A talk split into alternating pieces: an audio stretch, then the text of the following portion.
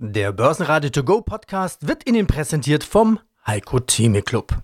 Werden Sie Mitglied im Heiko Theme Club. heiko-theme.de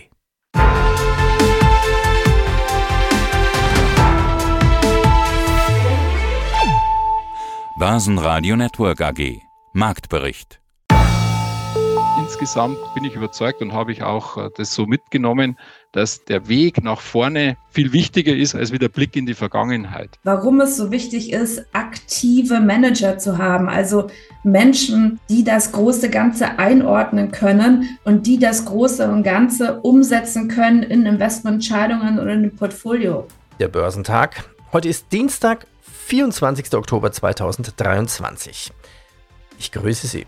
Der Rückgang der US-Anleiherenditen unter die wichtige 5%-Marke und Zahlen von Branchengrößen haben die Stimmung an der Wall Street aufgehellt. Auch der DAX kann davon profitieren und er dreht am Nachmittag ins Plus. Aus dem Börsenratestudio meldet sich Peter Heinrich mit Kollegen Andreas Groß. Die Börsenlage. Naja, die Anleger scheinen fast wie Schlafwandler in die aktuelle Korrekturphase getappt zu sein. Obwohl in der Hoffnung, dass die Suppe am Ende nicht so heiß gegessen wird, wie sie gekocht wird. Die geopolitischen Konflikte im Nahen Osten und in der Ukraine könnten jederzeit weiter eskalieren. Die Börsen mussten ja eh in den letzten drei Jahren bereits mit unerwarteten Ergebnissen und Ereignissen zurechtkommen. Drei schwarze Schwäne in Folge. Die Pandemie, der Russlandkrieg in der Ukraine und nun der Krieg in Israel. Der DAX zeigt sich widerstandsfähig und nimmt die 15.000 Punkte Marke ins Visier. Trotz gemischter Stimmungslage und Stimmungsdaten aus dem Dienstleistungssektor und der Industrie hierzulande hielt sich der DAX wacker mit einem Plus von 0,5% beim Stand von 14.880 Punkten. Verabschiedet sich der Leitindex in den Feierabend. In Wien der ATX als TR Total Return Schlusskurs 6.703 plus 0,2%. Die Ölpreise fanden nach deutlichen Abschlägen der letzten Tage etwas Boden. Brand und WTI konnten leicht zulegen und stehen bei 90 bzw. 86 US-Dollar. Heiko-Thieme.club Heiko Thieme, globaler Anlagestratege. Und aus dem Börsenratestudio meldet sich Peter Heinrich. Hallo Heiko, grüße dich. Grüß Gott. Für uns ist ja ganz wichtig festzustellen unterm Schlussstrich, was sollten unsere Clubmitglieder machen? Erste Feststellung. Die aktuelle Situation ist eine Verunsicherung. Wann sie aufhört, wissen wir nicht. Schätzung, es wird nicht Tage dauern, es wird nicht ein paar Wochen dauern, es wird mindestens Monate dauern. Wobei Monate schon ab zwei Monaten anfangen, aber ich glaube, dass wir am Jahresende immer noch eine Nahostkrise haben werden. Ich glaube auch, dass wir sie im nächsten Jahr haben werden. Und wir sehen das ja auch bei dem Ukraine-Krieg, werde geglaubt, vom 24. Februar vergangenen Jahres, dass wir heute noch über den Ukraine-Krieg reden. Man dachte, das würde alles erledigt sein. Und jetzt könnte man schon sagen, na, vielleicht, äh, wenn wir Glück haben, wird es noch innerhalb dieses Jahrzehnts zu Ende sein. Also kommt die andere extreme Seite hinzu. Kurzum, darüber zu spekulieren, ist eigentlich müßig. Die Börsen werden damit fertig werden müssen und auch können. Und ich komme wieder auf meinen Ausgangspunkt zurück. Gehandelt wird an der Börse ein Kurs-Gewinn-Verhältnis. Und egal wie die Welt untergeht, wenn jemand sagt, ich habe, ich übrigens ein extremes Beispiel, wenn jemand sagt, ich habe ein Unternehmen, das verdient mehr als der Aktienkurs da ist, dann weiß ich, dass das Unternehmen ist preiswert. Dann lege ich an. Aber lege ich alles mein Geld daran? Nein. Na, schon die Steuererklärung gemacht? Wir vom Handelsblatt haben in einem Steuerspezial analysiert, worauf das Finanzamt bei der Steuer 2023 genauer guckt. In unserem PDF-Ratgeber finden Sie die wichtigsten 16 Neuerungen. Einstiegstipps für Elster und vier Wege, wie Sie das Maximum herausholen. Sichern Sie sich also jetzt das digitale Handelsblatt vier Wochen für nur 1 Euro unter handelsblatt.com slash mehrwissen. Ich kaufe ja auch nur 3% bei jedem Einzelwert, nur maximal 3%, mehr nicht. Streue also und bei ETFs sage ich eben, wenn ich ein ganzes Land abdecke wie USA über den Standard Poor's 500 Index oder Freiverkehrsmarkt oder Dow Jones oder in der Kombination von allen dreien, dann bis zu 20% USA, ist ja auch nicht so viel, nicht wahr? 15 Prozent Europa repräsentiert durch den DAX-Index, wenn man so will. Das ist eine gewisse Fokussierung. Könnte man sich darüber streiten, ob das richtig ist oder nicht richtig ist. Dann Japan als viertgrößte, drittgrößte Wirtschaft nach USA und China wäre dann Japan zu nennen. Veraltete Bevölkerung, aber immerhin ist es die drittgrößte Wirtschaft. Da könnte man bis zu 10 Prozent etwas tun. Wer das gemacht hat, konnte bei 25.000 Nikkei-Index kaufen und wir waren neulich bei 33.000. Es hat sich gelohnt, da waren mehr als 30 Prozent, die da drin waren. Ich zitiere jetzt die Tiefskurse und die Höchstkurse. Wenn man sich eingekauft hat, hat man natürlich nicht den absoluten Tiefspunkt gereicht, auch nicht den absoluten Höchstpunkt beim Verkauf erreicht. Aber ich nenne nur mal so runde Zahlen. Dann China, großes Fragezeichen, geht China den Bach runter? Nein. Mehr dazu gibt's im Heiko Thieme Club. heiko-thieme.club und kurz noch ein Überblick der Interviewgäste hier in diesem Börsenradio To Go Podcast. Athos, auch in Q3 über Plan. Rekordia Nummer 18 im Fokus. Think Tank, Aktiv Investing von TBF und Don und Reuschel, wie aktive Anleger die Welt von morgen mitgestalten. Heiko Thieme, wie schon gehört, wie Rothschild mit dem Spruch kaufen, wenn die Kanonen donnern, halten Sie dafür 20% Liquidität. Vermögensmanager Urban, Vietnam ist das interessanteste Investitionsland in Asien.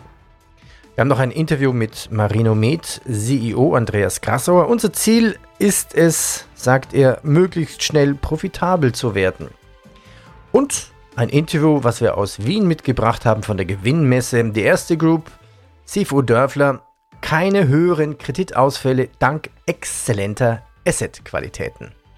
Wir machen Börse hörbar und verständlich. Gottfried Urban, Urban und Kollegen Vermögensmanagement. Ciao, Boy, Sang, Ong, Urban. Guten Morgen, Herr Urban. Wie steht es denn um Ihre Kenntnisse in der vietnamesischen Sprache?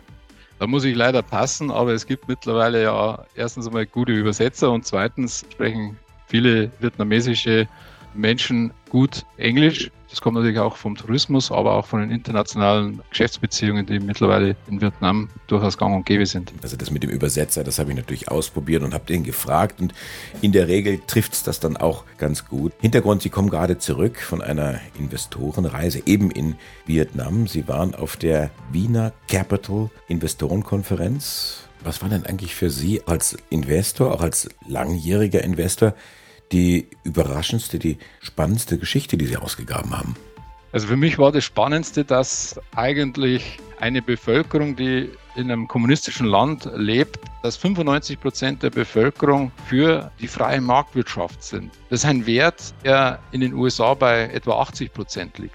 Also das heißt, man ist bereit, in den kompletten freien Markt sich zu bewegen und die Motivation, ist auch da sehr hoch, also gerade auch bei den jungen Menschen.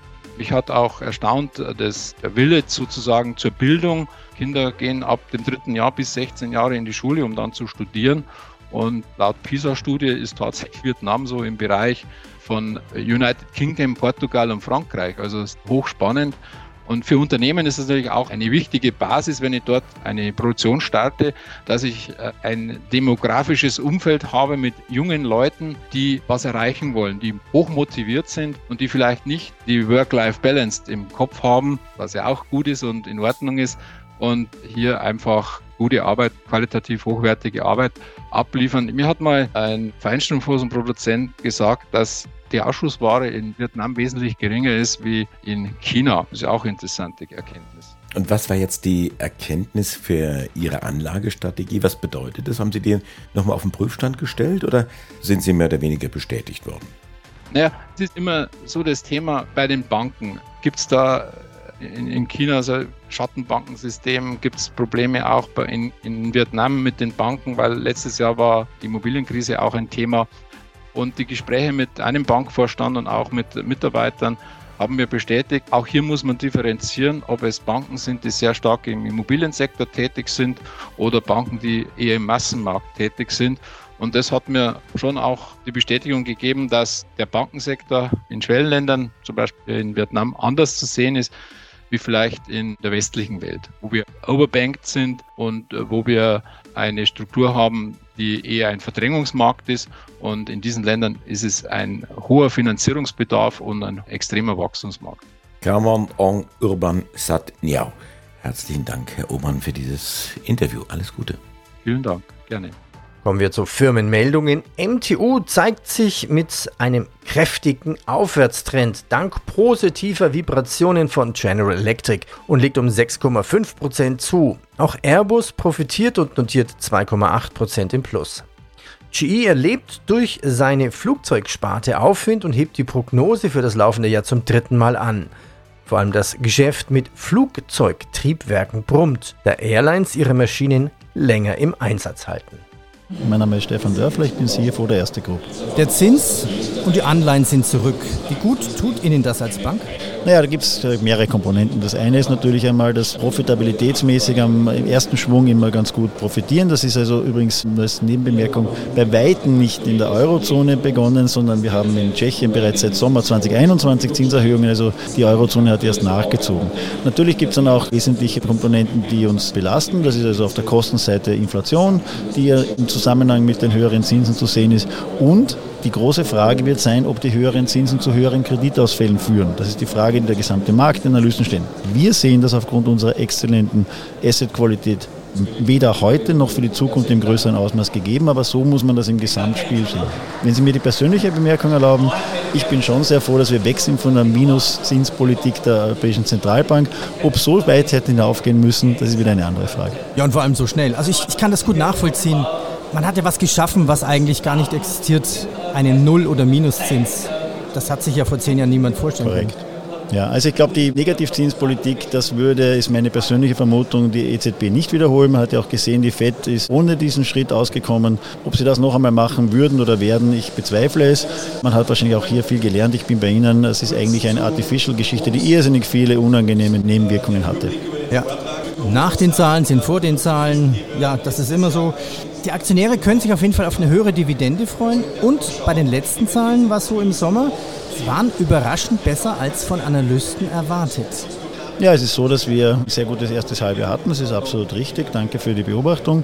Wir haben im Zusammenhang mit diesen guten Zahlen eine Dividende in Aussicht gestellt. Man muss hier immer ganz präzise bleiben im Wording. Alles das wird erst beschlossen von der Hauptversammlung, okay. selbstverständlich. Wir erwarten uns jetzt ein gutes, aber nicht mehr ganz so fantastisches zweites Halbjahr. Es schaut also ganz gut aus. Wir werden Anfang übernächster Woche die Quartalszahlen Q3 berichten und dann wird man sehen, wie es bis Ende des Jahres läuft. Spotify meldet sich mit schwarzen Zahlen zurück. Im dritten Quartal konnte der Streaming-Riese seinen Umsatz um 11% steigern und erstmals seit 2021 wieder einen Gewinn verzeichnen.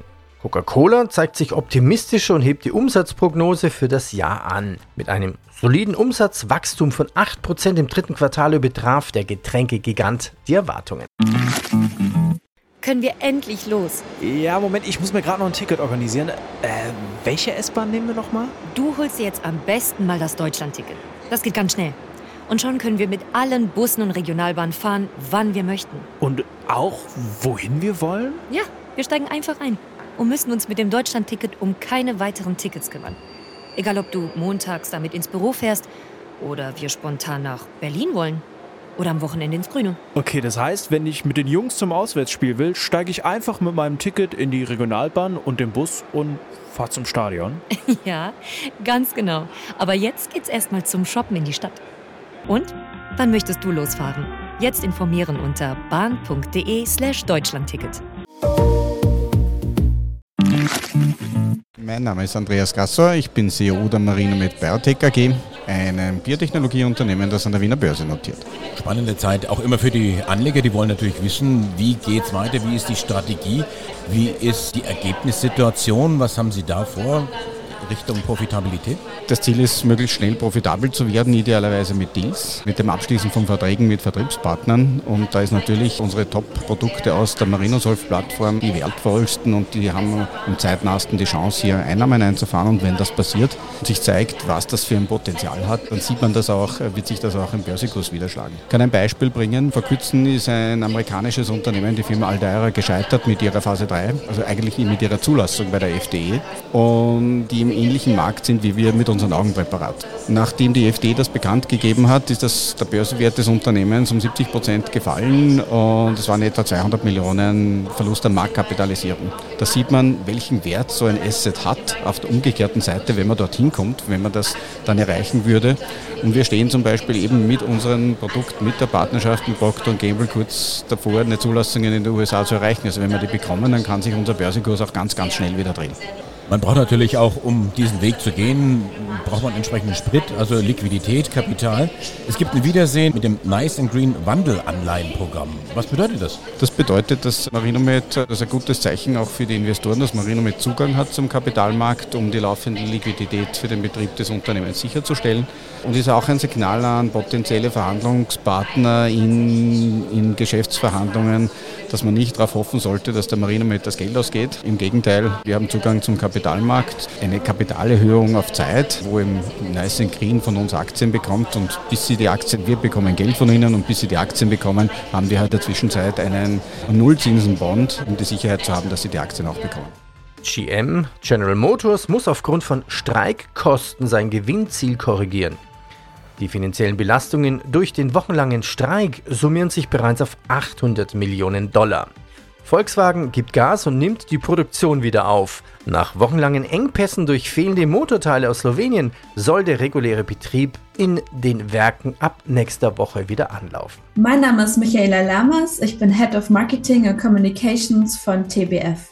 Und aus dem Studio des Börsenradio grüßt Andi Groß. Das ist neu. Think Tank Active Investing von TBF und Donner und Reuschel wie aktive Anleger die Welt von morgen mitgestalten. Riesenveranstaltung bei euch, kürzlich über die Bühne gegangen.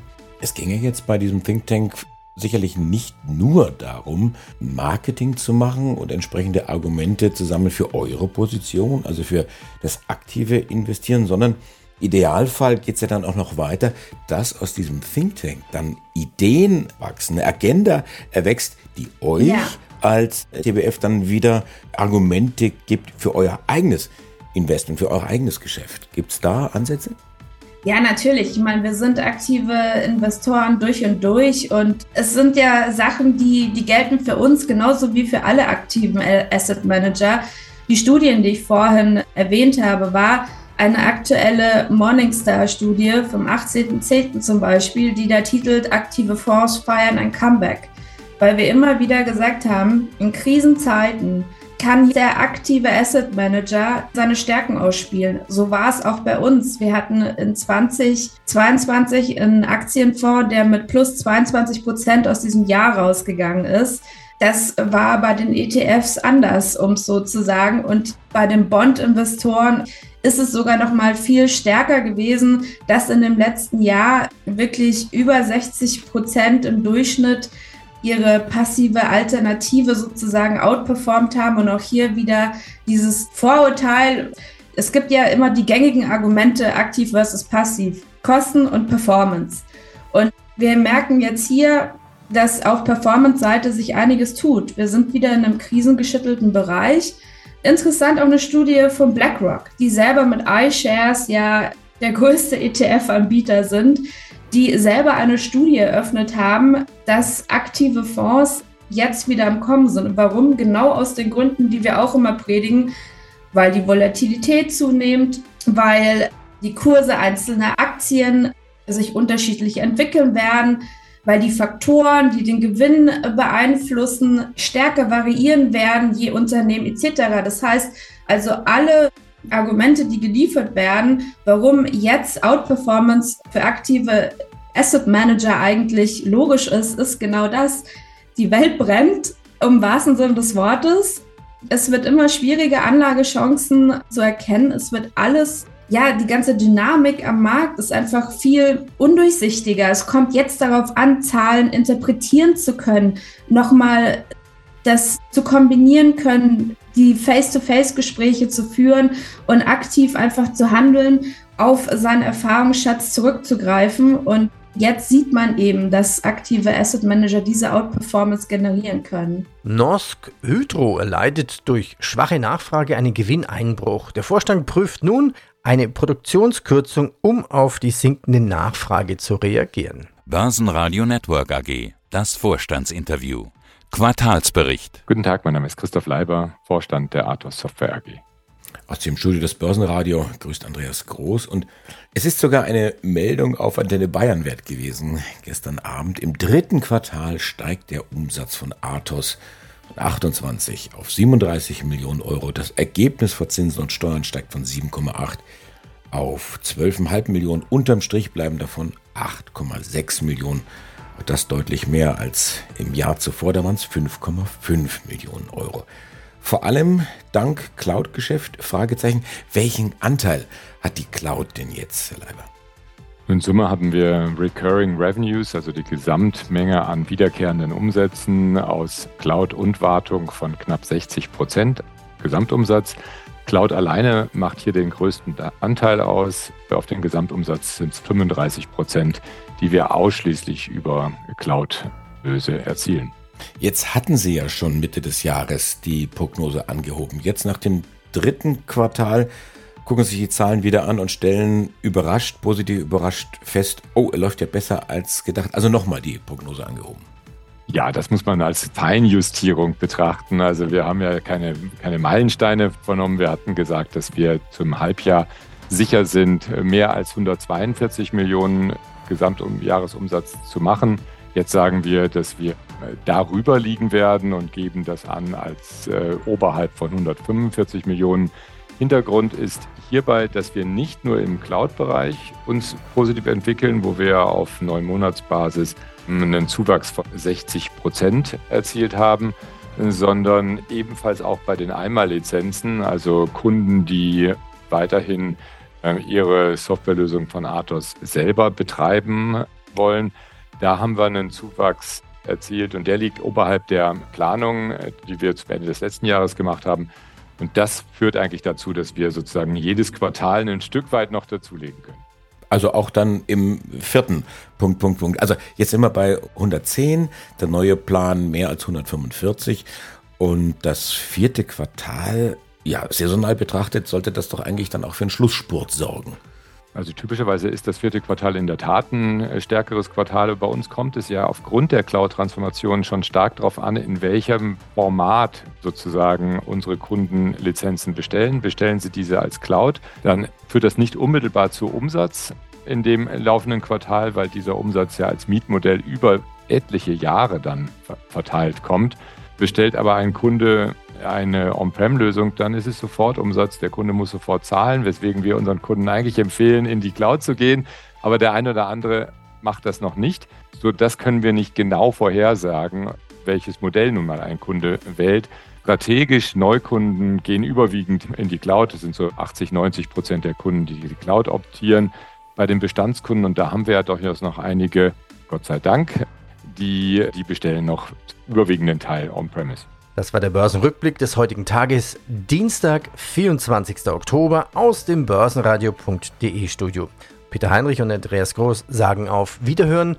Ja, und hier nochmal der Hinweis, wenn Sie die Interviews in Langform hören möchten, dann gehen Sie auf börsenradio.de, melden sich an mit Mailadresse und Passwort, das Hören ist kostenfrei und dann kann es auch schon losgehen. Und wenn Ihnen dieser Podcast gefallen hat, bitte bewerten Sie uns mit 5 Sternen in Ihrem Podcast-Portal. Ich danke Ihnen. Börsenradio Network AG Marktbericht